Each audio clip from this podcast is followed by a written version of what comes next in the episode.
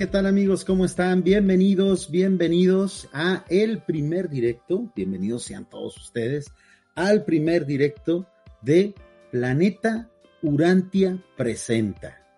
Y la verdad estoy sumamente contento de regresar a prender cámaras para venir a saludarlos a este espacio 100% urantiano. Me vestí para la ocasión, me peiné para la ocasión, no me afeité porque quiero que esto sea relax. Siéntanse en confianza conmigo, amigos. Espero sus comentarios en todas las redes sociales por donde estamos saliendo en directo. Estamos en vivo en YouTube. Estamos en vivo en Twitch. Estamos en vivo en Twitter. Y también estamos en vivo, obviamente, en Facebook. Amigos, por supuesto, no puede faltar nuestra transmisión de audio a través de nuestra querida Radio Internacional Urantia. Eh, cabe aclarar, el nombre de la radio en realidad es Red Internacional Urantia, pero de, tanto que, que todo el mundo le dice la Radio Internacional Urantia, la RIU, etcétera, etcétera, bueno, pues ya hemos decidido cambiarle el nombre y ahora se llama Radio Internacional Urantia, no confundir con Radio Urantia. Radio Urantia fue un proyecto donde nosotros también participamos, pero que por el momento ahorita estamos fuera. Ojalá algún día podamos volver a transmitir ahí. Amigos de la Radio Internacional Urantia, ¿cómo se pueden comunicar conmigo? Pues muy sencillo, utilicen el chat de WhatsApp del grupo de la radio o pueden mandarme un mensaje directo a mi número de teléfono que es más 52 311 269 1565. Mi WhatsApp siempre está listo para todos ustedes. Y amigos, hoy tenemos el primer programa, el primer capítulo de este espacio semanal este espacio donde exclusivamente voy a transmitir en las redes sociales de Urantia TV y por supuesto también en el portal de Urantia TV. ¿No conocen Urantia TV? Muy sencillo, vayan, vayan a su navegador, urantia.tv y ahí ven toda la programación 24 horas de este esfuerzo urantiano que va a cumplir ya dos años y que la verdad ha estado presente con gran éxito. Un día hubo lectores del libro Urantia que soñaron con tener radios e incluso un canal de televisión. Ya lo tenemos. Si a ti te interesa colaborar con nosotros, es muy sencillo. Mándame un WhatsApp al más 52 311 269 1565 y ahí nos ponemos de acuerdo. Resulta que tú no sabes nada de locución, nosotros te enseñamos. Resulta que tú no sabes nada de cómo transmitir en vivo o hacer videos, nosotros te enseñamos. ¿Qué necesitamos de ti? Tu entusiasmo y tus ganas de participar y obviamente de difundir esto que es la quinta revelación. Bienvenidos a todos los que están en el directo. Recuerden que pueden comentar. Yo voy a estar al pendiente de los comentarios y el día de hoy tenemos un tema, la verdad, que amerita tocarse. Porque en tiempos recientes, ahora con tantos disturbios, ahora con tantas contiendas internacionales, ahora con esa amenaza que tenemos, estamos transmitiendo y, y y emitiendo estos audios y estos videos en los últimos días del 2002. Muy probablemente los últimos días que nos quedan de estabilidad económica. Muy probablemente los últimos días que nos queden de paz. Al momento que estamos haciendo este directo, ya tenemos varios meses en los cuales se está desarrollando una terrible guerra en Ucrania. Está la amenaza de guerra en Taiwán está una amenaza de recesión económica, está la amenaza de una vuelta a la pandemia, etcétera, etcétera. Son días convulsos, amigos.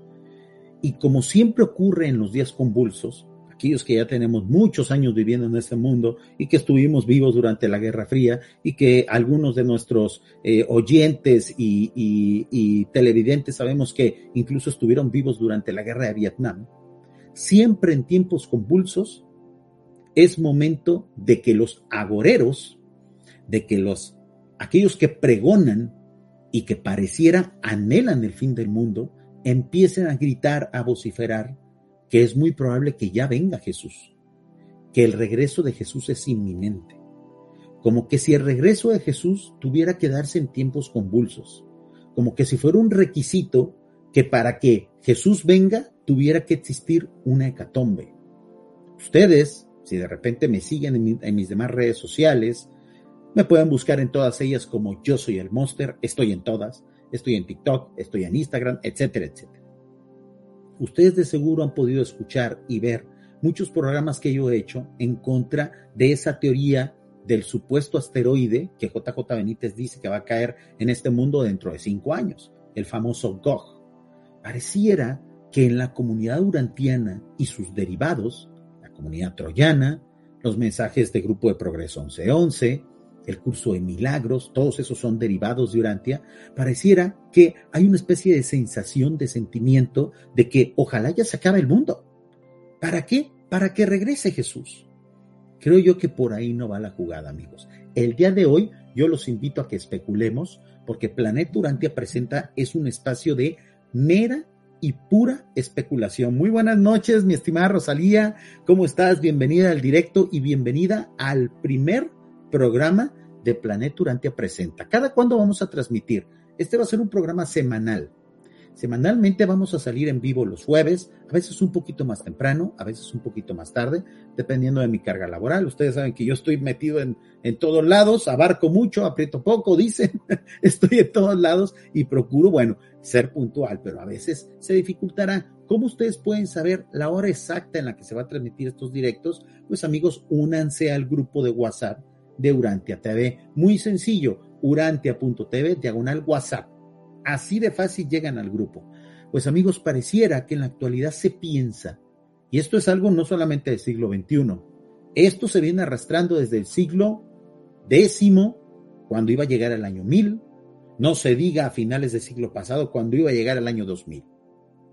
Siempre se espera, siempre se cree que es indispensable exista una desgracia, un desmembramiento de la sociedad, aquellos que son fanáticos religiosos, aquellos que han llegado al poder y que son fanáticos religiosos, creen que incluso hay que fomentar el caos para asegurar que Jesús venga después del caos. Y eso es un terrible error. Eso es algo que incluso va contra natura a cómo piensan esos dioses. Nosotros como lectores del libro Durante sabemos bien que Micael Nevarón es uno de esos grandes dioses, es un dios creador, y que Él vino a este mundo a una misión de autotorgamiento, no a salvar a nadie, y que por lo tanto la segunda venida de ese Dios no necesariamente tiene que ser para corregir las cosas, para salvar a alguien. Así como hemos entendido mal el primer autotorgamiento, la primera venida de Jesús, muy probablemente nos estemos equivocando con respecto a qué va a pasar en la segunda venida de Jesús. Pero ¿qué piensa el vulgo, amigos? ¿Qué piensa el creyente no urantiano? ¿Qué piensa el judío cristiano promedio? ¿Qué piensa incluso el ateo, el materialista, que, cuyo único acercamiento con Jesús es lo que escuchó en su escuela de catecismo, es lo que escuchó de parte de sus abuelos, es lo que ha visto en la radio o en la televisión, es lo que ha escuchado en la radio y visto en la televisión o el cine. ¿Qué cree el, común de los mortales con respecto a la segunda venida de Jesús? Pues vamos a ver un video que nos va a ayudar un poco, precisamente, a ver cómo se interpreta ese, ese posible regreso de Jesús de Nazaret con respecto a las creencias del actual siglo XXI. Voy a utilizar el video del el canal El Documentalista. Este es un canal súper bueno, amigos. Yo los invito a suscribirse. Me voy a suscribir en vivo para que ustedes vean cómo uno debe de suscribirse. A la hora de suscribirse a un canal de YouTube hay que activar todas las notificaciones. Y este video se llama El día que Jesús volverá a la tierra, la segunda venida de Cristo. Creo que este es un video muy representativo de lo que normalmente se piensa va a ocurrir en esos días. ¿Lo vemos? Lo analizamos con visión urantiana. Ahí está la caja de comentarios, no le tengan miedo, son gratis, ¿ok? Y también hay que darle like y compartir el directo, porque esto es urantiano. Aquí yo voy a generar polémicas, aquí yo voy a especular, voy a ser un poquito más políticamente correcto, porque estoy en un lugar de lujo, amigos, en Urantia TV. Desde los tiempos más antiguos, la Iglesia ha sido considerada como la palabra de Dios, y en ella se cuenta la historia de Jesús, el Hijo de... Qué bonitas ilustraciones, ¿eh? Este canal es de alta calidad y la verdad, pese que manejan de repente temas que son distantes a la mayoría de las religiones y sobre todo al pensamiento judío-cristiano, lo trata muy bien.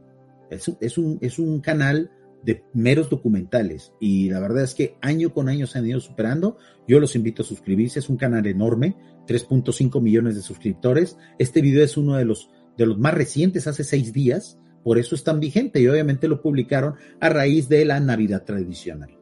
¿Cómo celebraron ustedes la Navidad? Recuerden que nosotros los urantianos ya del siglo XXI festejamos la Navidad dos veces. Es válido festejarla. Muchos de repente se me enojan cuando publico cosas de Navidad en estas fechas en mis redes sociales y me dicen, pero falta mucho tiempo para que llegue el 21 de agosto. ¡Ey! No se limiten. Celebremos la Navidad dos veces. Algún día el 25 de diciembre pasará, se olvidará, nos quedará el 21 de agosto, pero mientras, pues, celebremos dos veces. ¿O qué? ¿Jesús no se lo merece? ¿Que le celebremos dos veces de cumpleaños? De Dios, que vino a la tierra para enseñarnos el camino del amor y la salvación. Según la Biblia, Jesús prometió que volvería para juzgar a vivos y muertos. Eh, aquí es donde empiezan ya las primeras diferencias entre lo que cree el común de las personas y lo que creemos nosotros. El común de las personas, el pensamiento judío-cristiano es de que Jesús va, va a volver para juzgar, va a ser un juez. Muchos dicen ya no va a ser el cordero, porque ellos piensan que la primera venida de Jesús fue para, para sacrificarse, ¿no? no eh, ahora no va a ser un cordero, ahora va a ser un león. Ahora va a venir con todo su poder y ahora sí nadie se va a atrever a crucificarlo, como que si viniera a vengarse de lo que le hicimos. Desde allí empezamos ya a pensar diferente al resto de la población. No, no tendría fin. Pero, ¿qué sucedería si todo esto fuera realmente cierto? ¿Qué sucedería si Jesús volviera a la tierra como lo prometió, para rescatarnos de una gran guerra y de... ¿Se fijan amigos? Esto es lo que piensa el común de la población. Que para que Jesús venga es porque nos va a rescatar. Es porque es la última medida. Es porque las cosas salieron tan mal aquí que es necesario que venga un Dios a corregirlas. Eso ha pasado en la antigüedad. ¿eh? Eso ha pasado en la antigüedad.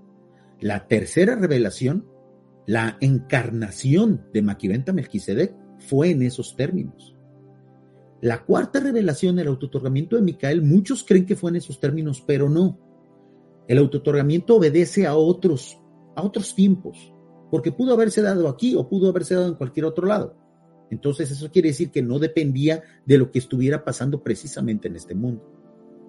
Pero muchos creen que el regreso de Jesús indispensablemente tiene que ser después de que esto se vaya al carajo, de que esto se eche a perder de que ya no tengamos otra medida, otra salida. Y creo que eso es muy poco digno ¿no? de un Dios. Eso evidenciaría la capacidad de los dioses y de los administradores del universo de mantener en orden a su creación. ¿Cómo es posible que un planeta tenga que llegar a estar en un estatus tan bajo, haber fallado en todo, para que tenga que venir un Dios a corregir las cosas? Esta es una idea muy primitiva. Esta es una idea que a lo mejor es compatible con el pensamiento religioso de hace 3.000, 4.000, 5.000, 10.000 años, pero no con la actualidad, no con nuestra figura antiana. Terribles catástrofes. Los cristianos estarían sin duda llenos de alegría y gratitud por haber... Buenísima la voz, ¿eh? Los cristianos, buenísimo. Ojalá lo pudiéramos fichar para la, para la RIU, ¿no? Creído en Jesús y haber seguido su camino. ¿Y tú? ¿Qué harías? ¿Estarías... Está buenísima esta pregunta, ¿eh? Y en esta pregunta vamos a fundamentar este directo. Nosotros como urantianos, ¿estamos preparados para ese momento, amigos? Nosotros estamos separados de esta idea. Nosotros no esperamos a Jesús después de, un cataclismo, después de una gran guerra, después de la destrucción. Para nosotros eso es una falta de respeto. Para nosotros eso sería mm, pensar eh, de manera pesimista ante el orden de las cosas, ante la capacidad de los dioses. Pero incluso si nosotros tuviéramos razón en cómo se va a dar la segunda venida de Cristo, o en la segunda venida de Micael, o la segunda venida de Jesús, como ustedes quieran ponerle, el regreso del Maestro, muchos lo nombran, eh, con respecto a, palabras urantianas o palabras de caballo de Troya, independientemente de cómo se dé, ¿estamos listos amigos? ¿Tenemos en orden la casa? ¿Están en orden todas las cosas? ¿Estamos bien con nosotros mismos? ¿Ejercemos una buena fe? ¿Ayudamos al prójimo? Etcétera, etcétera. Porque creo que uno de los grandes aciertos, y ahorita lo vamos a leer, precisamente los reveladores, es decirnos que ni ellos saben cuándo va a regresar Micael, cuándo va a regresar Cristo, cuándo va a regresar Jesús. ¿Para qué? Para que siempre estemos listos. Nos comenta nuestra estimada Rosalía Cartagena, completamente en vivo. Ella no le tiene miedo al chat. Ya la ha visto comentar mucho en esta red social de Facebook. Un saludo, mi estimada Rosalía. Gracias por comentar. Y dice, cuando la gente escucha que Jesús vendrá en poder y gloria, piensa que viene a juzgar a todos y que nos sancionará. No se dan cuenta que viene a revelar la verdad, tal y como lo hizo cuando estuvo como mortal. Y yo subiría la apuesta, mi estimada Rosalía, estoy de acuerdo contigo, pero yo subiría la apuesta. Cuando dicen poder y gloria, nosotros como seres humanos entendemos el poder como algo que nos va a pisotear, como algo que va a ser usado entre nosotros, como represión. Estamos acostumbrados a eso, ¿no? No se acá en Latinoamérica, en el tercer mundo, ¿no? acostumbrados a las conquistas y a las represiones. Pero el poder divino no necesariamente es represión ni castigo, es amor infinito, es educación, es información, como dice Rosalía. No le tengamos miedo a esas palabras.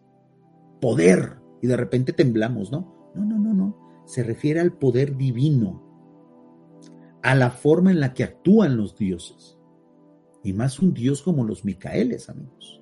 Vean las ilustraciones que está utilizando este video. Ilustraciones de un Jesús acá fuerte, fortachón, enojado, poderoso. Esa es la mala interpretación que se tiene. Continúa diciendo Rosalía Cartagena a través de el chat de Facebook y comenta, y como es una verdad muy elevada, tendremos que estar mejorados en nuestra espiritualidad. Lo primerito, Rosalía, y vamos a empezar con la especulación, lo primerito es nosotros estar listos. El día que nosotros como lectores del libro Urantia, como divulgadores de una u otra forma del libro Urantia, nos sintamos listos para, pues mira, si Jesús se presenta dentro de tres horas, yo estoy listo. Y si Él dice, ¿quién va a dejar todo para venir a ayudarme? Yo levantaría la mano. Porque estoy en paz conmigo mismo. Porque estoy en paz con mi familia. Porque estoy en paz con mi trabajo porque formo parte integral de la sociedad y sé que le voy a ser útil. A eso me refiero. No solamente estar listos para ser espectadores, sino estar listos para a lo mejor ser protagonistas, amigos. Porque esa, eso se puede dar también. Vamos a seguir viendo y escuchando. Preparado para la segunda venida de Jesús y para el juicio final. Yo soy el documentalista. Y esto es el día que Jesús volverá a la tierra, la segunda venida de Cristo. Ay, pareciera así como que va a ser algo, algo terrible, ¿no? Pero ese, eso es lo que piensa el ser humano promedio del siglo XXI. Los jóvenes que consumen redes, los adultos como nosotros, que ya han vivido 30, 40 años aquí, 50 años, y que han sido educados, pues, de manera tradicional. Todo mundo cuando escucha, estate listo porque ya vienen los tiempos en los que va, en los que va a regresar Jesús. Todo el mundo piensa, uh, esto ya se va a acabar. Se va a acabar el mundo ya. Y en tiempos como los actuales, con grandes tormentas invernales en Estados Unidos, con la situación de la posible guerra en Taiwán, con la guerra de Ucrania, con el posible regreso de la pandemia, con una posible crisis mundial en el 2023, todo el mundo dice, ah, es que ya va a venir Jesús. Qué mal rollo, ¿no? Qué mala onda que asociemos el caos con el regreso de Jesús. ¿Qué no se supone que debería de ser una fiesta el regreso de Jesús? ¿Qué no se supone que debería de ser algo anhelado incluso? ¿Qué no se supone que debería ser motivo de felicidad? para regresar un Dios a Urantia, como dicen los católicos. Aleluya. ¿Por qué asociar el regreso de un Dios con destrucción? No, no habrá trampa ahí. No habrá una trampa como para que inconscientemente digamos, no, no, no, mejor que ni venga, yo no quiero que se acabe el mundo para que no venga, ¿eh? ¿No habrá una trampa ahí? Nos está saludando mi estimado Benjamín Buford, mi estimado Buba, gracias por estar aquí en el directo. Y chequen lo que dice nuestra estimada Rosalía. Además, que la gente ya quiere un cambio para mejorar nuestras condiciones de vida. Creo que somos buenos alumnos. El cambio, mi estimada Rosalía, está en nosotros. El cambio está en nosotros.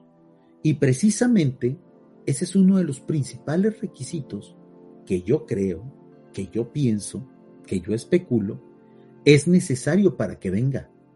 De nueva cuenta, Micael, Jesús, Cristo, como quieren llamarlo. Cristo Micael de Nevador. Yo creo que se tiene que formar una masa crítica en la humanidad. Tiene que haber una cierta cantidad de gente pensando y estando lista y trabajando ya para que se dé ese regreso. Pero mientras, ¿qué es lo que se nos ha inculcado? ¿Qué es lo que se nos ha vendido como los tiempos en los que va a regresar Jesús? Como la destrucción del mundo.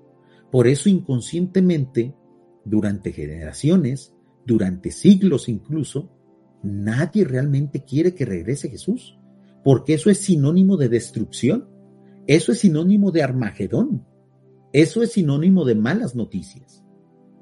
No la colaron, ¿verdad? No la colaron. Por eso es que muchos dicen, ya hay eh, muchos incluso, muchos predicadores, muchos pastores, muchos líderes de iglesias cristianas, evangélicas sobre todo, pareciera que han tomado el regreso de Cristo como una amenaza, como una advertencia. Es que ya va a regresar Cristo, arrepiéntete. Espérate, espérate, ¿qué no se supone que Él es bueno? ¿Por qué me tengo que arrepentir? O sea, ¿me estás amenazando de que ya las cosas están tan mal que va a regresar Cristo y me va a castigar o qué? No la colaron, amigos. Nos dieron gato por liebre. Aunque no hay una fecha exacta para su regreso, la Biblia ofrece algunas pistas sobre cómo será ese día y cómo, supuestamente, debemos prepararnos para él. Según el libro del Apocalipsis, Jesús volverá a la tierra en gloria y poder. Rodea. Ahí está, coincidimos, ¿no? Coincidimos con eso, gloria y poder. Se ha confundido gloria como que va a venir en una actitud majestuosa y arrogante. Poder como que va a venir a castigarnos, a reprimirnos. Pero nunca se piensa en las otras acepciones, en las otras interpretaciones de esa palabra. Gloria, pues a lo mejor viene con bienestar para todos. Gloria a lo mejor viene con luminosidad, con espiritualidad. Poder a lo mejor viene con una super intención de, si no corregir las cosas, sí elevarnos de nivel espiritual. No para venir a reparar lo que hemos hecho mal, sino para venir a reconocer lo que hemos hecho bien.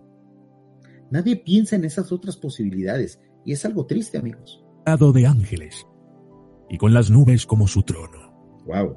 Este evento será precedido por una serie de señales y acontecimientos como guerras, terremotos, hambre y enfermedades. Aquí es donde está el fallo, amigos. El fallo está precisamente en las fuentes de información que el común de la población tiene. La Biblia es un documento que hace agua por todos lados.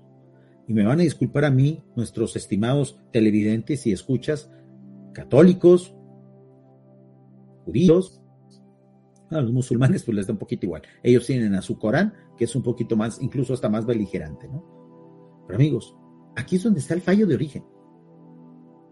He ahí donde entramos nosotros. He ahí donde nosotros como vamos a llevarlo así, portavoces, pioneros de una nueva revelación, es donde nosotros tenemos que meter nuestro discurso. Hey, eso lo dice la Biblia, un libro obsoleto, un libro que hace aguas por todos lados, un libro que ha sido tergiversado. Lo que nosotros sabemos es de un libro que apenas va a cumplir 100 años. Y aquí se dice tal, tal y tal respecto al regreso de Jesús. Ahorita vamos a leer ese fragmento del libro Urantia donde se habla de eso, donde no se le mete miedo a la humanidad. Imagínense que ustedes tienen un muy buen amigo, un amigo de la infancia, un amigo que ustedes quieren con todo el corazón, al que ustedes le deben muchas cosas buenas que han obtenido durante su vida. Un amigo al cual ustedes admiran y que incluso desean algún día poder ir a visitarlo. Pero ese amigo vive muy lejos, vive demasiado lejos y además es un amigo que es millonario, es un amigo que es muy famoso, es un amigo que muy pocas veces ustedes en la vida van a poder ver.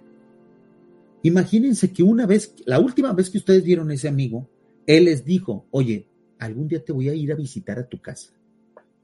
Pásame tu dirección porque algún día voy a irte a visitar a tu casa. ¿A ustedes cómo les gustaría recibir ese amigo? ¿Con su casa hecha un desastre? ¿Con su casa, no importa que fuera una casa pobre, toda sucia, toda desordenada? ¿Con sus hijos peleándose? ¿Con su jardín todo seco? ¿Con su auto todo chocado? ¿Cómo les gustaría recibir a ese amigo? Ese amigo que ustedes saben que aunque es millonario, es súper humilde y buena onda. Ese amigo que aunque ustedes saben que es súper famoso, él, sin duda alguna, los ayudaría en cualquier momento. Ustedes desde la humildad, ustedes desde ser el amigo pobre, vamos a llamarlo así, les gustaría recibirlo al menos por, con una casa limpia, ¿no? Con una casa al menos ordenada, con sus hijos bien educados, con el mejor plato que ustedes puedan servirle, así sean frijolitos o arepas, pero con unos frijolitos bien ricos y unas arepas deliciosas. ¿Cómo les gustaría recibir ese amigo?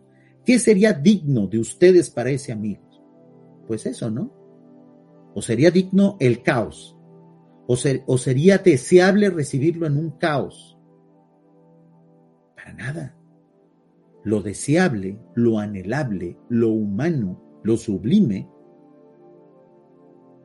sería recibirlo con nuestro total potencial, con lo mejor de nosotros. Así seamos pobres, así seamos humildes, así no seamos tan sabios como ese amigo. Pues amigos, si nosotros recibiríamos a un amigo, ser humano como nosotros, en esas condiciones, ¿qué no haríamos por un Dios creador? Por eso cuando la humanidad anhela o cree o piensa que para recibir un Dios tiene que haber caos de por medio, eso quiere decir que esa humanidad no sabe cómo piensan los dioses. Subestima el poder de los dioses. Cree que los dioses en realidad son castigadores, son egoístas, son tiranos, son locos.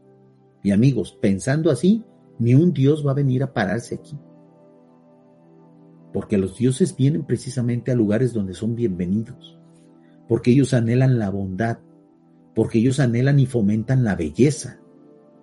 Un dios no va a ir a un lugar feo, o va a ir y pues a lo mejor no va a estar tan a gusto.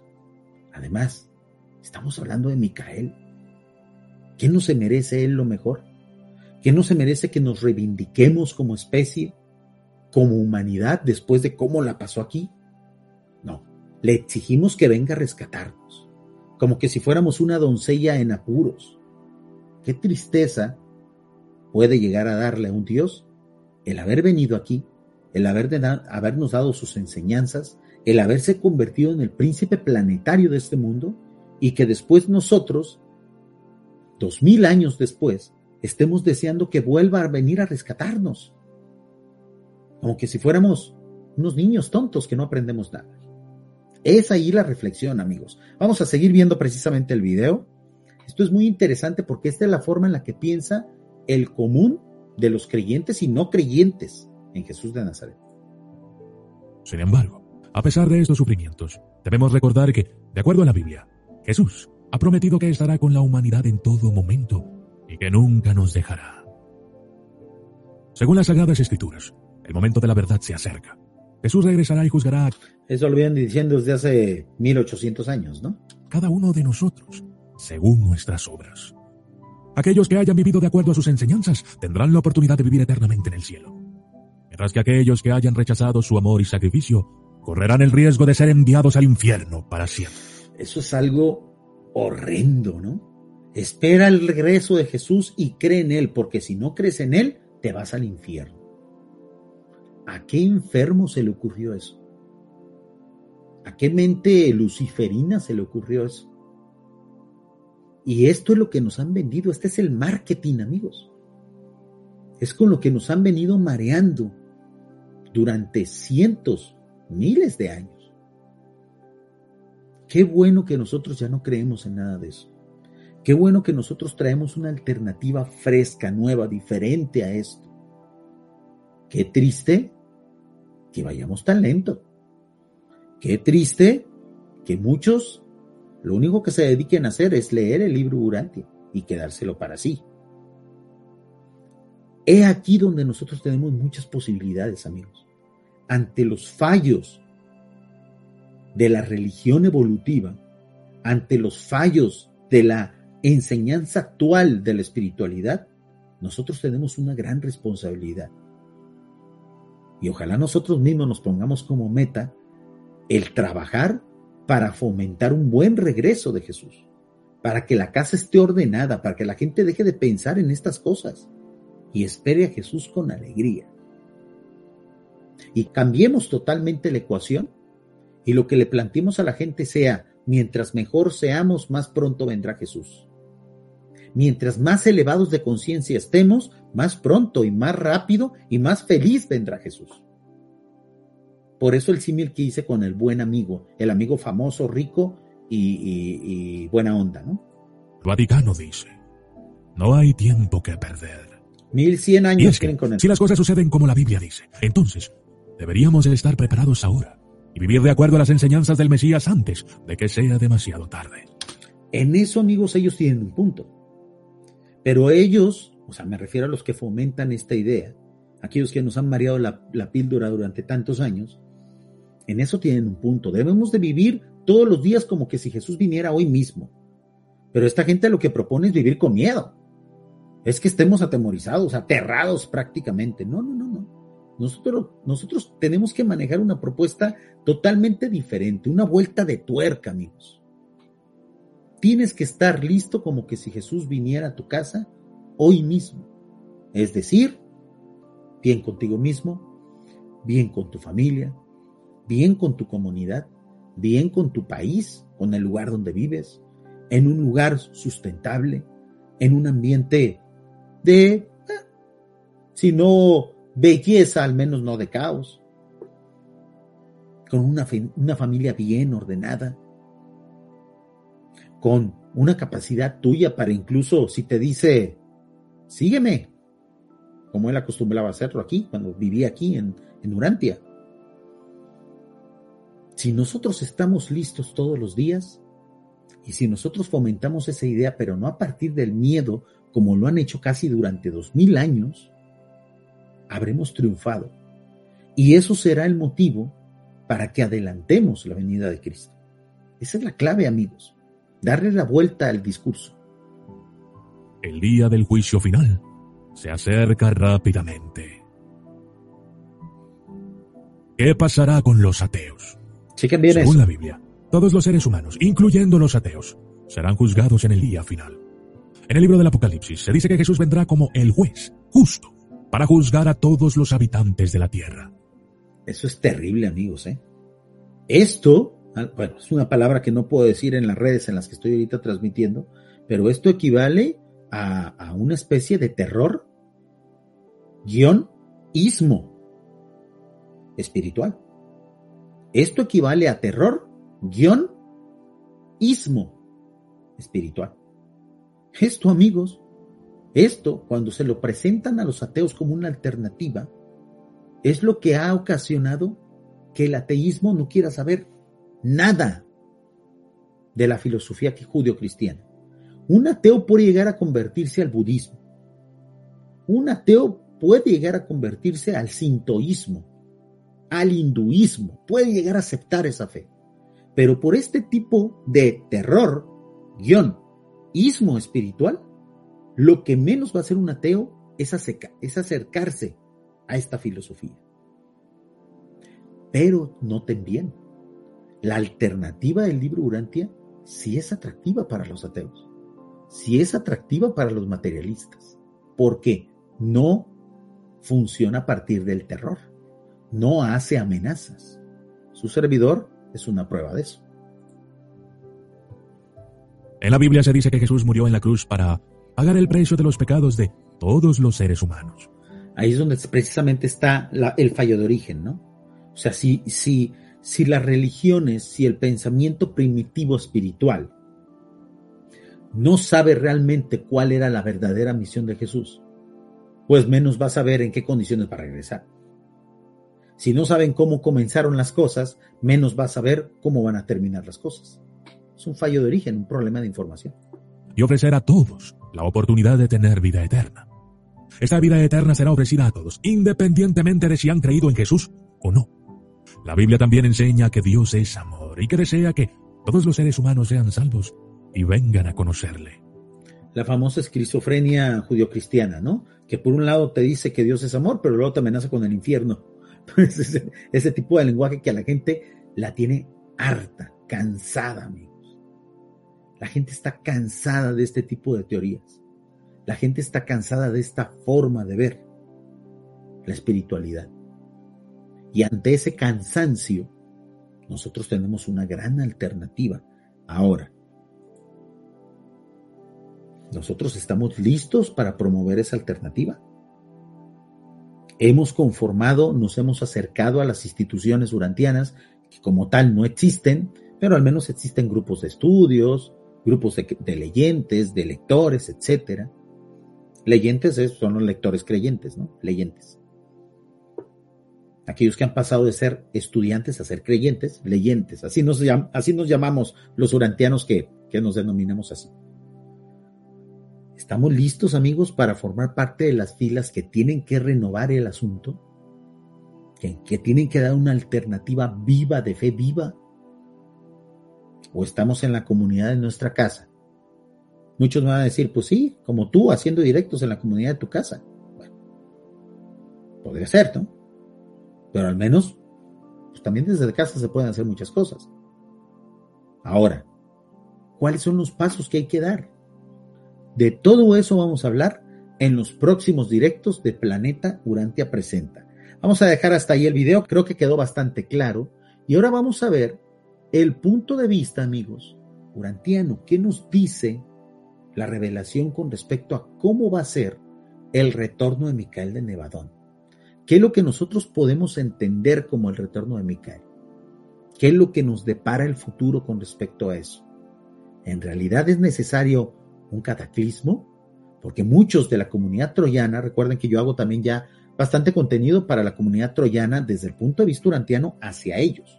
Es una especie de mano amiga que le estamos dando a la comunidad troyana para ver si alguno de ellos se viene a leer el libro Urantia y creo que hasta ahorita hemos tenido éxito. Hemos tenido muchos traspiés, ustedes a lo mejor saben todo lo que ha pasado con mis redes sociales, me han bloqueado de todos lados prácticamente, pero aún a pesar de eso, el esfuerzo va y la convocatoria va. ¿Qué podemos ofrecer nosotros incluso para esa comunidad? ¿Qué, alternativa tenemos? ¿Por qué? Porque esa comunidad se alimenta indirectamente del libro Durante a través de las obras de JJ Benítez, pero JJ Benítez les da solamente migajas de la revelación. Muy poquitas cosas. Ahí tenemos otra oportunidad. Empecemos a pensar en grande, amigos. Empecemos a ver esto como una oportunidad. Mientras el resto del mundo tiene miedo de que regrese Jesús, nosotros debemos de dar una alternativa de felicidad ante el regreso de Jesús. Y vamos a leer para precisamente conocer en qué estamos parados, ¿no? Vamos a leer el documento 176 que habla sobre el retorno de Micael. Lo estoy sacando obviamente de urantia.org, no puede ser de otro lado, ¿no? Para aquellos que no sepan, urantia.org libro Urantia totalmente gratis en todos los idiomas conocidos y próximamente hasta, hasta en dialectos eh, indígenas y autóctonos. Dicen los reveladores, esto ya está casi, casi al final del libro Urantia, ya que es cuando ya casi se va a terminar en la cuarta parte donde están pues toda la vida de Jesús. Y comentan los reveladores. De todas las enseñanzas del maestro, ninguna fase fue tan completamente tergiversada como esa promesa de volver que alguna vez Él hizo, de volver en persona a este mundo. de todas las enseñanzas, amigos, que dio muchísimas, muchas de, ellas las hizo en parábolas, muchas de ellas las hizo en metáforas, de todos los eventos milagrosos o no que ocurrieron, cotidianos que ocurrieron en el autotorgamiento, lo que peor se entendió, lo que de plano nada entendieron la gente de su época y de ahí para acá, fue la promesa de volver. El mundo no entendió. Y, y es lógico, amigos, si no entendimos el mensaje original de todos son hermanos, dejen de pelearse, quiéranse entre ustedes, protéjanse, trabajen juntos. Si el mundo no entendió ese mensaje tan sencillo, ahora el mensaje complejo de la promesa de volver, pues mucho menos. ¿no? es extraño que Micael estuviera interesado en retornar alguna vez al planeta en el que, en el que había experimentado su séptimo y último autotorgamiento, como mortal del reino. Es tan solo natural creer que Jesús de Nazaret, ahora gobernante soberano de un vasto universo, ¿Se interesaría por volver? Claro que sí. Claro que sí. ¿A quién no le gusta, a quién no le gusta volver a un lugar donde ha tenido experiencias maravillosas? Porque el autotorgamiento no solamente se resume en el final doloroso que tuvo Jesús, sino en un montón de cosas bonitas que él vivió. Él aquí conoció lo que es precisamente tener que encargarse de una familia. Él aquí conoció la camaradería de los seres humanos. Él aquí conoció la belleza de la mujer, aunque no pudo tener ni una mujer, ni se pudo enamorar, pero vio precisamente, dijo, ha de haber dicho, uy, aquí yo me lucí con estos seres. Ve nomás qué bonitas ve nomás qué inteligentes son. Aquí conoció lo que es tener mamá y papá. Aquí conoció lo que es encargarse de un bebé. Aquí conoció el mar, amigos. Aquí conoció el bosque. Aquí conoció la comida. Aquí conoció precisamente el calor de un abrazo. Aquí conoció lo que es llorar, lo que es tener dolor. Todas esas experiencias que a nosotros, por ejemplo, haciendo un símil con el turismo, son cosas que se, que se añoran cuando, cuando regresamos al trabajo, ¿no? Cuando regresamos a trabajar. Ahora, por ejemplo, me aventé casi un mes de vacaciones y ahorita que ya me puse a trabajar, añoro estar otra vez tirado en la, en la hamaca donde me pasé tantos días uno añora los lugares donde ha pasado cosas bonitas. Así el final del viaje haya estado feo. Así el final del viaje haya estado mal, uno anhela el resto del viaje, las cosas positivas. Si uno valora las cosas positivas siendo humano, con mayor razón un Dios creador. Por lo tanto, esa promesa de voy a regresar, casi casi lo está haciendo como, como, como un turista que anhela volver al lugar bonito en el cual vacacionó. Dice nuestra estimada Rosalía Cartagena, a JJ Benítez le hace falta meterse a un grupo de estudio del libro Urantia. Se supone que ya formó parte de los primeros grupos del libro Urantia que hubo en España, Rosalía. Y creo yo que no lo trataron muy bien, que digamos, ¿eh? A lo mejor merecido o no, eso yo no lo sé. Pero, pero cuenta, se dice, eh, se especula, chisme, de que a JJ Benítez no se le trató muy bien, que digamos, no se debe haber portado muy bien tampoco. ¿eh? Un grupo de estudio del libro Urantia para que no ande equivocando las cosas. Una cosa es la fantasía y la imaginación y otra es tergiversar o inducir al error. Yo pienso más bien que no es inducir al error. Yo pienso más bien que es hablar de las cosas que uno no sabe bien. Hablar desde el desconocimiento para mí, JJ Benítez es un lector eh, no creyente del libro Urantia que ha encontrado un nicho de mercado. Tú sabes bien, Rosalía, que a mí durante muchos años se me criticó por monetizar mis contenidos. Ahorita pues ya mis canales han sido desmonetizados.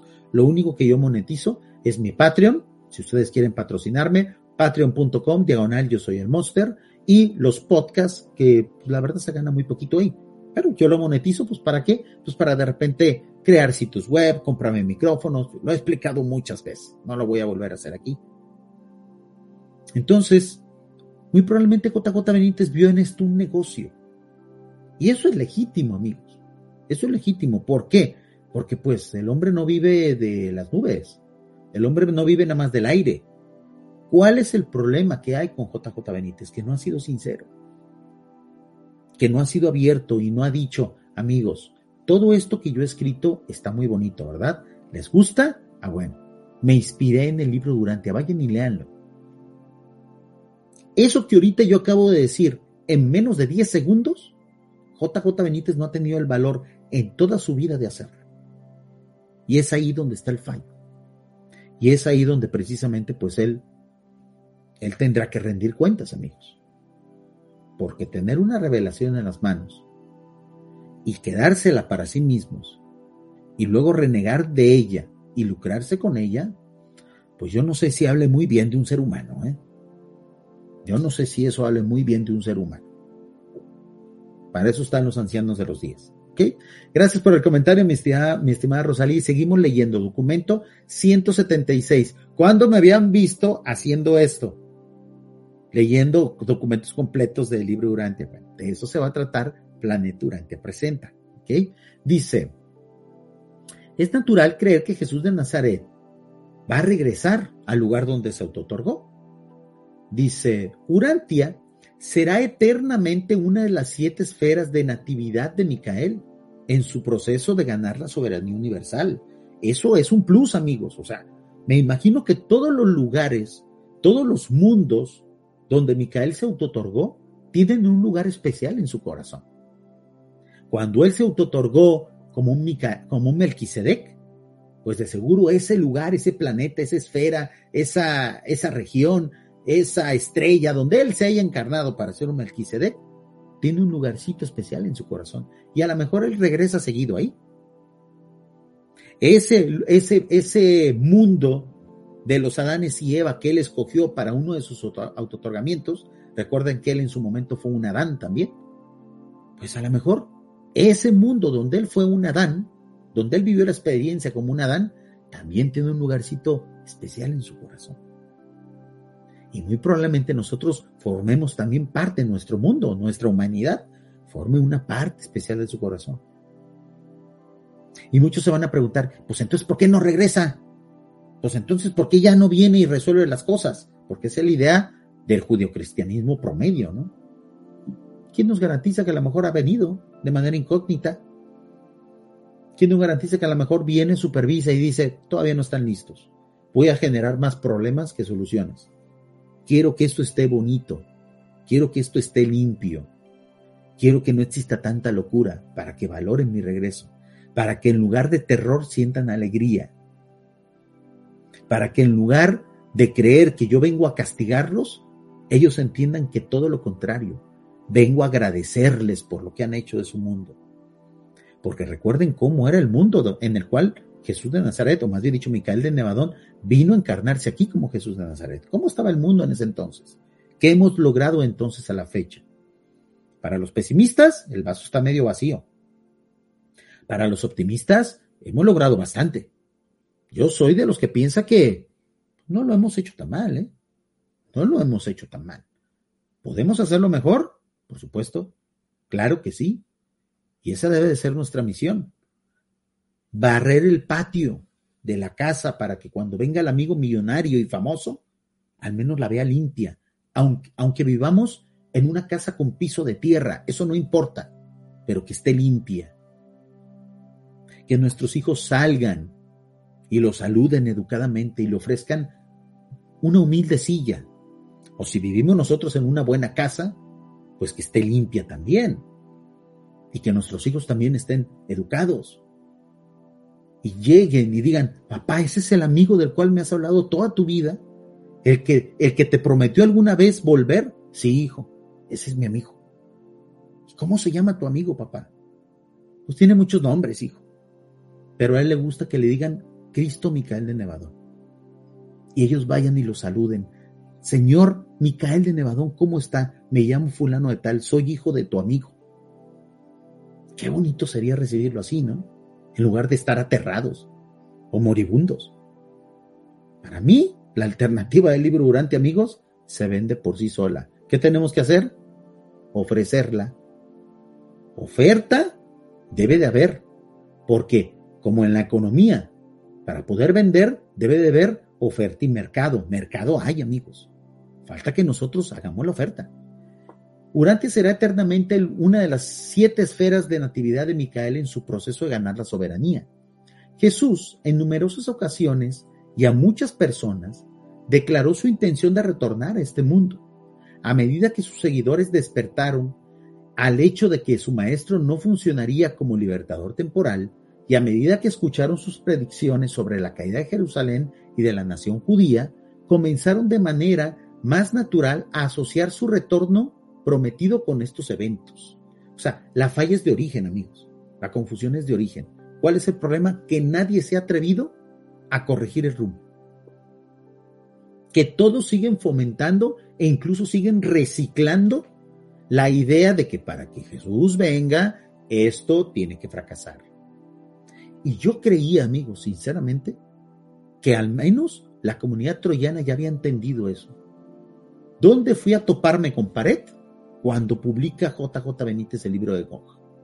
Cuando JJ Benítez publicó el libro de Gog, yo dije, esto ya no es urantiano. Esto ya es otra cosa. Esto ya es otra cosa, aquí hay un retroceso. Afortunadamente creo que ha habido un, un ajuste de timón por parte de JJ Benítez. Yo creo que se dio cuenta que en ese aspecto se equivocó en las entrevistas más recientes, él ya empieza a deslindarse y decir, pues ojalá no pase, tío, ¿eh? Ojalá yo esté equivocado, tío. Bueno, esto solamente es especulación, tío, pero ojalá, yo, yo espero que no ocurra. El problema es que el daño ya estaba hecho. Aquellos que entendimos, ah, mira, se está desligando, se dio cuenta que esto sí le generó muchas ventas, porque GOG es un bestseller, pero la verdad es que restó más que sumar.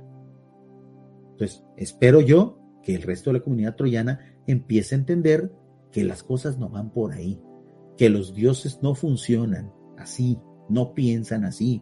Amigos, el libro Urantia es una especie de manual de cómo funcionan las divinidades, de cómo piensan los dioses. Imagínense ese documento que nos entregaron. Usémoslo a nuestro favor. Entendamos cómo piensan allá arriba para saber qué tenemos que hacer acá abajo. Haciendo un símil con eso de que arriba son buenos, abajo somos malos. es una metáfora nada más. Muy bien. Jesús prometió hacer dos cosas después de haber ascendido al Padre. Y una vez que hubiese sido puesto en sus manos todo el poder en el cielo y en la tierra, prometió, en primer término, enviar al mundo en su lugar a otro maestro, el Espíritu de la verdad. En ese aspecto, check-in. Jesús cumplió. Y cumplió luego, luego. A los días, pan, el Espíritu de la verdad, de manera universal para todos los seres humanos de este planeta. No solamente aquellos que vivían cerca de donde yo me autotorgué, no, para todos. A los que vivían en ese, en ese continente que luego sería nombrado Oceanía. Para los que vivían en ese entonces, en ese continente que sería llamado América. Para todos esa promesa fue cumplida. ¿Cuál fue la otra promesa? En segundo lugar, prometió de la forma más certera a sus seguidores que alguna vez él volvería personalmente a este mundo. Pero no dijo cómo, dónde ni cuándo. Amigos, ya notamos que el fallo es de origen, ¿no? El fallo es de origen. Y de eso no podemos culpar a nadie. Nadie tiene la culpa, amigos. El ser humano siempre, siempre ha tendido a tergiversar las cosas, sobre todo aquellas que pues no lee bien, que no comunica bien, que no entiende, no entiende bien. Y, es bastante lamentable que sea así, pero pues nosotros ya no podemos corregir ese fallo de origen. Lo que sí podemos hacer es, si no dar borrón cuenta nueva, al menos sí dar una, una especie de restauración a ese pensamiento. Es, es una misión muy difícil, claro que sí, yo no digo que sea fácil. Incluso entre nosotros mismos no nos ponemos de acuerdo de cómo podemos hacerlo, pero al menos debemos de ponernos un objetivo. ¿Qué es lo que yo podría sugerir? Por lo pronto mi sugerencia es hablar de esto entre nosotros. Tratar de tener una especie de plan de ataque. Ahora que se terminó la pandemia, ahora que muchos en muchos lugares del mundo ya se están recuperando, ya se están eh, otra vez activando las ferias del libro, eh, eh, los grupos de estudio, las clases presenciales. Esta es una gran oportunidad para, por ejemplo, en las ferias del libro, nosotros empezar a hablar de esto, pues, de manera activa e incluso en una actitud, y, no quiero que se tergiversen mis palabras, más ofensiva, más agresiva. No estoy hablando de que seamos groseros, ni mucho menos, no. Que demos un paso hacia adelante. Y en eso, amigos, yo tengo, yo le doy un gran punto a los, a aquellos que se dedican a evangelizar en religiones como, por ejemplo, los testigos de Jehová, los mormones. Ellos no sienten pena. A ellos no se les atora esto. Ellos no tienen vergüenza de hablar de su fe. Ellos van para adelante. La gente les cierra las puertas y ellos van y se brincan por la ventana. A lo mejor no llegar a ese, extremo, pero tampoco ser nosotros unos, unos divulgadores timoratos. Unos divulgadores, y a mí me ha tocado verlo, y lo digo con todo el respeto, a aquellos que, que han tenido el valor de estar en ferias de libro, que han tenido el valor de hacer congresos, pero de repente yo los noto un poquito echados para atrás, como con vergüenza. Como que, como que, que, no quieren verse, eh, no quieren que la gente los confunda con, con fanáticos religiosos. Como que de repente nos da pena hablar de esto a manera de predicadores. No voy a hacer que me confundan con un mormón. No vayan a hacer que piensen que yo soy un bautista. Amigos, uno tiene que hablar de su fe con firmeza, con orgullo, con alegría, con esperanza. Porque esto también tiene que ver un poquito con la mercadotecnia. ¿eh? Y en el aspecto en el que estamos hablando en este directo, esta debe de ser nuestra propuesta. A ver, primero, en primer lugar, Jesús no dijo que iba a volver bajo ciertas circunstancias. Él dijo que iba a regresar, pero no dijo ni cómo, ni dónde, ni cuándo. Él único que nos dijo, voy a venir, voy a ir a tu casa. Oye, pero ¿cuándo, amigo? Ah, algún día. Pero ¿cómo? ¿Tengo que tener algo en mi casa? ¿Quieres que tenga vino? ¿Quieres que prepare una carnita asada? ¿Quieres que, eh, eh, no sé, quieres ir a pasear en un carro último modelo cuando vengas conmigo? No, no te preocupes. Eso a mí me da igual. Yo, yo iré a tu casa. No te preocupes. El dónde sí lo sabemos, en Urantia. El lugar preciso, las coordenadas exactas, pues eso nadie las conoce. Pero amigos, en un mundo globalizado como el que vivimos, da igual dónde se presente, ¿no? Imagínense que llegue al Zócalo de la Ciudad de México, todo el mundo se va a dar cuenta. Imagínense que llega al metro de, de Nueva York, todo el mundo se va a dar cuenta. Imagínense que se aparezca justo en Central Park, todo el mundo se va a dar cuenta. El dónde no es el problema. El cuándo es donde yo veo que muchos han lucrado. Pero donde está el problema es el cómo que muchos dicen, no, es que para que regrese, esto tiene que estar hecho trizas. Y sobre esa idea, muchos han fomentado las guerras. Sobre esa idea, muchos fanáticos han orillado a la humanidad a la destrucción total. Es ahí donde ha estado el peligro, amigos, de esa información. Y es donde nosotros tenemos la misión de aclarar no dijo ni cómo, ni cuándo, ni dónde, pero de que va a volver, va a volver. Estemos listos para que eso ocurra en cualquier momento. Dentro de una hora más. Ahorita que a lo mejor yo termine el directo, estar listo porque a lo mejor regresa. A lo mejor hoy es la noche en la que regrese, amigos. A lo mejor este próximo año nuevo. A lo mejor dentro de mil años a lo mejor dentro de 50 mil años. Y muchos van a decir, Jorge, pero pues yo ya ni voy a estar aquí, a mí me da igual, hey, pero ¿no aspiras a estar en los mundos morontiales? ¿No aspiras al menos a estar, por ejemplo, en alguna de las esferas de los mundos morontiales y decir, ¿saben qué? Ya regresó Urantia. Nosotros no lo vamos a poder ver, porque tengo entendido de que no hay una circulación de información de nuestros mundos hacia los mundos morontiales, pero noticias debe de haber. Yo me imagino. A lo mejor vamos a ver un boletín de prensa morontial que diga, Micael de Nevadón por fin regresó al mundo de su, séptimo otorgamiento. Y nosotros cuando ya estemos a lo mejor en, alguno de los mundos de estancia superiores, vamos a decir, ah, yo vengo de ahí. Ya fue al mundo en el cual yo viví hace 150 mil años. Por fin regresó. Se tardó un poquito, ¿eh? no sé. Pero a lo que voy es, el lugar no importa, porque en un mundo globalizado nos vamos a dar cuenta. El momento tampoco importa. No está en nuestro control, no nos preocupemos de eso. Lo que sí importa es el cómo. Él no puso condiciones, él no dijo cómo. Las condiciones nosotros las, no las hemos imaginado. Y es ahí donde está el error. Y por lo tanto, como es un error humano, la solución también puede ser humana. Es el punto de este directo, amigos. Pero no dijo cómo, dónde ni cuándo volverá a visitar este planeta, de su experiencia autotorgadora en la carne. En una ocasión, sugirió que, como el ojo de la carne le había contemplado mientras vivía aquí en la carne, en su retorno, por lo menos en una de sus posibles visitas, tan solo sería él discernido por el ojo de la fe espiritual.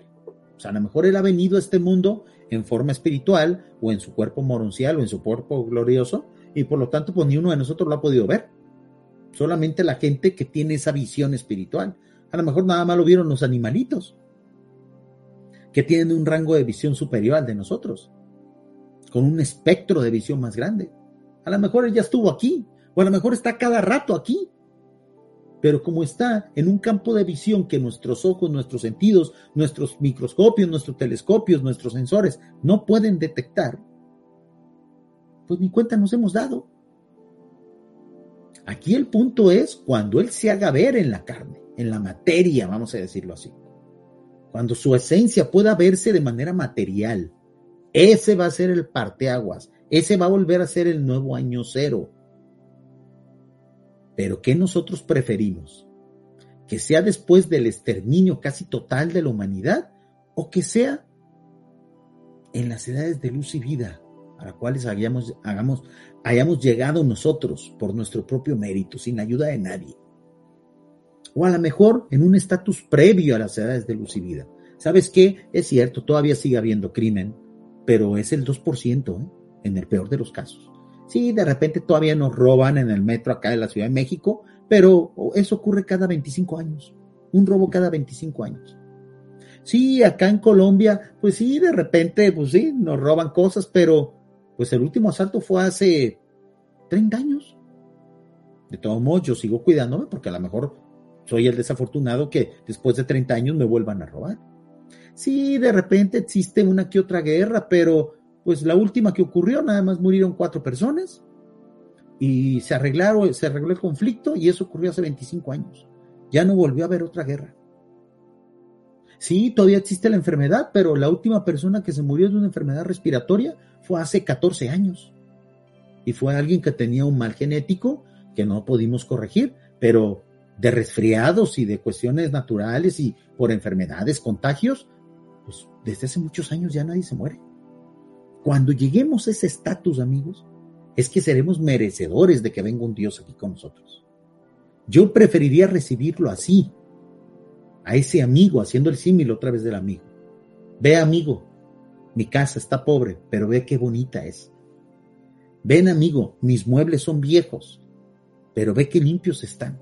Ve qué cómodo te vas a sentir en este sillón que está viejito, está viejito, pero está limpio y vas a ver qué bien se siente sentarse en él. Mira, amigo, te voy a mostrar unos videos que grabé hace mucho tiempo en esta tele que ya no se ve tan bien, pero que se escucha de maravilla y ve qué videos te voy a poner.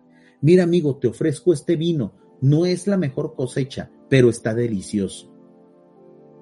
Cuando nosotros tengamos algo bueno que ofrecer, ese es el mejor momento. Porque ese Dios así se lo merece, amigos. Dice nuestro estimado Buba a través de Facebook. Se me hace raro verte en Facebook, Buba. Generalmente estoy acostumbrado a verte en YouTube, pero bueno, ahora estás en Facebook. Es la maravilla de la plataforma Durante TV, que transmitimos prácticamente en todas las redes sociales. Dice, creo la Biblia en el Antiguo Testamento, Dios era de guerra, y así, en el Nuevo Testamento es un Dios de amor pero Buba, el Nuevo Testamento es de hace dos mil años. Y la idea del regreso de Jesús está basada en esa idea del Nuevo Testamento. ¿Y cómo esperan los judio-cristianos de la actualidad, los católicos, los cristianos, evangélicos, bla, bla, bla, todas las gamas que hay de todos ellos? Ellos creen que tiene que haber destrucción de por medio para que regrese Jesús. Entonces, como que no hemos aprendido la lección, como que nos gusta pensar en los dioses de hace miles de años, en los dioses primigenios, como que al ser humano promedio, y noten que eso es algo que va increchendo, que es tendencia, le gusta más la idea de dioses como Cthulhu, le gusta más las ideas de los dioses como la, como la película esta de Alien Prometeo, a unos dioses sublimes, como los que ofrece el libro Urantia. ¿Han notado eso? Como que la gente ve más guay un dios destructor, un dios vengativo, un dios cósmico que venga y le haga clic y destruya a todo el mundo, a un dios que nos diga, hagan las cosas bien. Ustedes que son hermanos y todo eso, llévenla bien. Como que eso todavía no nos calza, amigos. Como que no nos hemos convencido de nuestras capacidades. Como que no nos hemos tomado muy en serio como humanidad. Algo está fallando ahí, amigos. Muy bien, dice, dice mi estimado, mi estimado Buba. Pues usaron el miedo como método de control. Y eso, mi estimado Buba, es el reto que tenemos. De miedo nada. De miedo nada. Yo no le temo a Dios. Y si no le temo a Dios, menos a los hombres. Yo amo a Dios y por lo tanto amo a la humanidad. Porque son mis hermanos. Porque todos somos hermanos. Cuando lleguemos a entender eso, amigos, será el momento del regreso de Micael. Yo pienso que es el reto que tenemos. Entonces quiero terminar de leer este documento ya para despedir el directo. Así van a ser los Planet Urantia presenta. Si se fijan, no he dicho tantas groserías, me he portado bien, creo que me he portado bien, ¿o no? Me he portado bien, esto así va a ser, tampoco voy a ser tan formal y voy a venir aquí en modo New Age de, amigos, la luz y la paz divina tiene que ser eterna y universal. Tampoco voy a venir así, pero no voy a venir en modo loco, en modo monster, ¿ok? Voy a ser el monster de nombre, pero no en modo monster, ¿ok? Muchos de nosotros tienden a creer, se, refiere a los reveladores, ¿eh? a los seres superhumanos, a los seres cósmicos que entregaron el libro Urantia. Muchos de nosotros tienden a creer que Jesús retornará a Urantia muchas veces durante las eras venideras. No tenemos su promesa específica de tal pluralidad de visitas, pero parece lo más probable que él, que lleva entre sus títulos universales el del príncipe planetario de Urantia, visitará muchas veces el mundo cuya conquista le confirió tal singular título. O sea, no esperemos solamente una segunda venida de Cristo. Esperemos, o a lo mejor ya se ha dado y no, nos hemos dado cuenta, muchas visitas de supervisión, muchas visitas de haber para que, para que le rindan cuenta a los seres espirituales, muchas, muchas visitas para saber cómo ha ido el asunto aquí, no creamos que necesariamente cuando venga Micael, cuando venga Jesús, cuando venga Cristo, esto va a tener que darse cuenta todo el mundo. No, hay, visitas que son diplomáticas. Hay visitas que tienen que hacerse de manera muy sutil, de manera sigilosa. Y aquí lo aclaran los reveladores. ¿Ven cómo nosotros ignoramos la forma en la que piensan los dioses? O al menos hasta antes de conocer el libro Urantia, la humanidad no sabe cómo piensan los dioses. Estos seres son muy inteligentes. Estos seres no son tontos, no son, no son rabiosos, no se portan como animalitos. Los dioses de la antigüedad son más animalizados, por eso se les representaba con cabezas de animales. Los dioses egipcios, cabezas de animales. Luego, los dioses de los babilonios y de todas esas culturas eran meros animales, antropomórficos. Nosotros tenemos que olvidarnos de eso. Estos son seres superiores. Estos son seres sumamente inteligentes, que nos superan miles de veces nuestro coeficiente intelectual o a lo mejor millones de veces. Hay que empezar a aprender a pensar como los dioses, amigos, con nuestra correspondiente capacidad. Creemos muy positivamente que Micael volverá en persona a Urantia, pero no tenemos la menor idea de cuándo ni de qué manera elegirá hacerlo. Ni los reveladores saben, amigos. ni los reveladores tienen la menor idea de cuándo va a ser eso. Por eso ellos también están listos a que en cualquier momento eso pase. Si estos seres que nos superan en espiritualidad, en edad, en tecnología, en coeficiente intelectual, no saben cuándo va a ocurrir eso, menos nosotros. Entonces dejemos de alimentar esa ideología primitiva de que los dioses para venir aquí necesitan sangre, caos. Esa es la religión de hace 10.000 años, amigos. Esos son pensamientos de hace 2.000 años. Nuestra fe es nueva y novedosa. Y con esto, amigos, yo quiero terminar el directo. Muchísimas gracias a todos aquellos que acudieron a esta cita, la primera transmisión de Planeta Durante Presenta. Recuerden todos los jueves en todas las redes sociales de Urantia TV y obviamente también en nuestro portal urantia.tv donde está toda nuestra programación, nuestros podcasts próximamente ya los vamos a subir ahí y todo lo que hacemos en este espacio. Agradezco a todos los que estuvieron aquí en el directo conmigo, la gente de Facebook, la gente de Twitch, la gente de YouTube. Acostúmbrense a este horario, voy a traer temas así, ligeros, de especulación. Se despide de ustedes su amigo Jorge Arcega, el Monster. Aquí ya no voy a decir mis, mis cosas de que yo no soy el Master, yo soy el Monster. Amigos, Aquí voy a regresar al estilo, entre comillas, luminoso de Planeta Urante. Aquí quiero ser conciliador, pero no por eso pusilánime y mucho menos, pues, cursi en ese aspecto. Los invito a que próximamente nos visiten en este espacio y recuerden, hago directos casi todos los días en mis redes sociales personales. Búsquenme en donde sea como yo soy el Monster. Mañana toca TikTok. Normalmente los viernes voy a hacer TikTok. siempre y cuando el Internet latinoamericano me lo permita. Muchas gracias. Y hasta la próxima, amigos. Hasta la próxima.